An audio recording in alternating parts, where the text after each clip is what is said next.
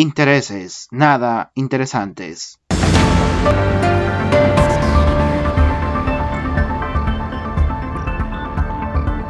Buenas tardes.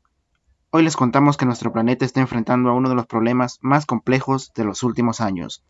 Atraviesa una crisis sanitaria producida por la COVID-19, que se suma a la ya grave situación de la contaminación ambiental que enfrentábamos desde antes. Desde el 11 al 13 de junio del presente año se realizó el evento de la cumbre del G7 en el Reino Unido, el cual reunió a los siete representantes de las denominadas economías más importantes del mundo, con motivo de debatir el rumbo del planeta en distintos aspectos. Esto tras la grave situación sanitaria causada por la pandemia de la COVID-19. En la cumbre estuvieron los representantes de Estados Unidos, Reino Unido, Alemania, Francia, Italia, Canadá y Japón. También fueron invitados India, Sudáfrica, Corea del Sur y la Unión Europea. Uno de los principales objetivos de esta cumbre fue donar mil millones de vacunas para el combate de la COVID-19 en los países afectados con más severidad, así como también prevenir futuras pandemias, reducir la huella del carbono y contrarrestar la influencia de China en el mundo, a través de un ambicioso plan de financiamiento destinado a países menos desarrollados. Estos y otros acuerdos fueron publicados en un documento de 25 páginas.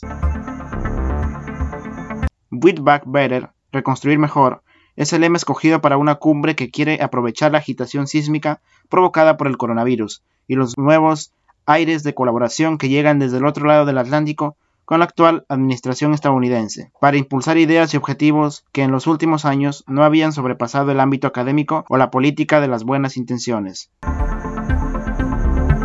La pequeña localidad de Carbish Bay, donde se celebra la cumbre del G7, se ha convertido en un paraíso fortaleza, más de 5.500 policías desplazados desde todo el Reino Unido han creado un perímetro de seguridad infranqueable. Las Fuerzas Armadas con personal, helicópteros y naves que vigilan desde la costa se han sumado al esfuerzo. El gobierno de Boris Johnson se ha esforzado en garantizar la seguridad del evento, pero no ha podido evitar esquivar las críticas o las protestas de un acontecimiento que pretendía ser el escaparate británico frente al resto del mundo.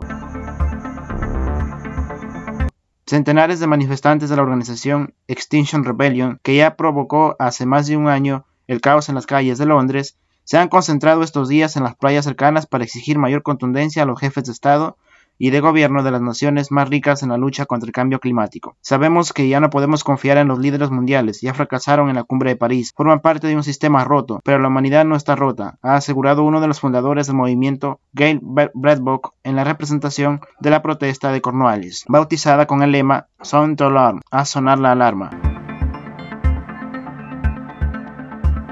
Las principales críticas a la cumbre proceden de aquellas organizaciones a las que el compromiso anunciado por el G7 de distribuir la vacuna contra la COVID-19 por todo el mundo les parece lento y escaso. La cumbre quiere establecer el compromiso de repartir mil millones de dosis entre los países más pobres, pero los plazos anunciados se extienden hasta finales del año 2022. La Organización Mundial de la Salud estima que harán falta 11 mil millones de vacunas para inmunizar al 70% de la población mundial.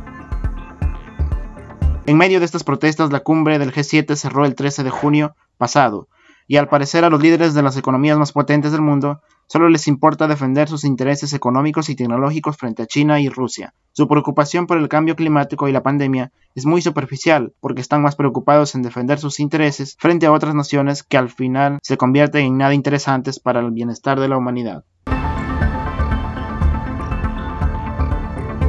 Intereses, nada interesantes.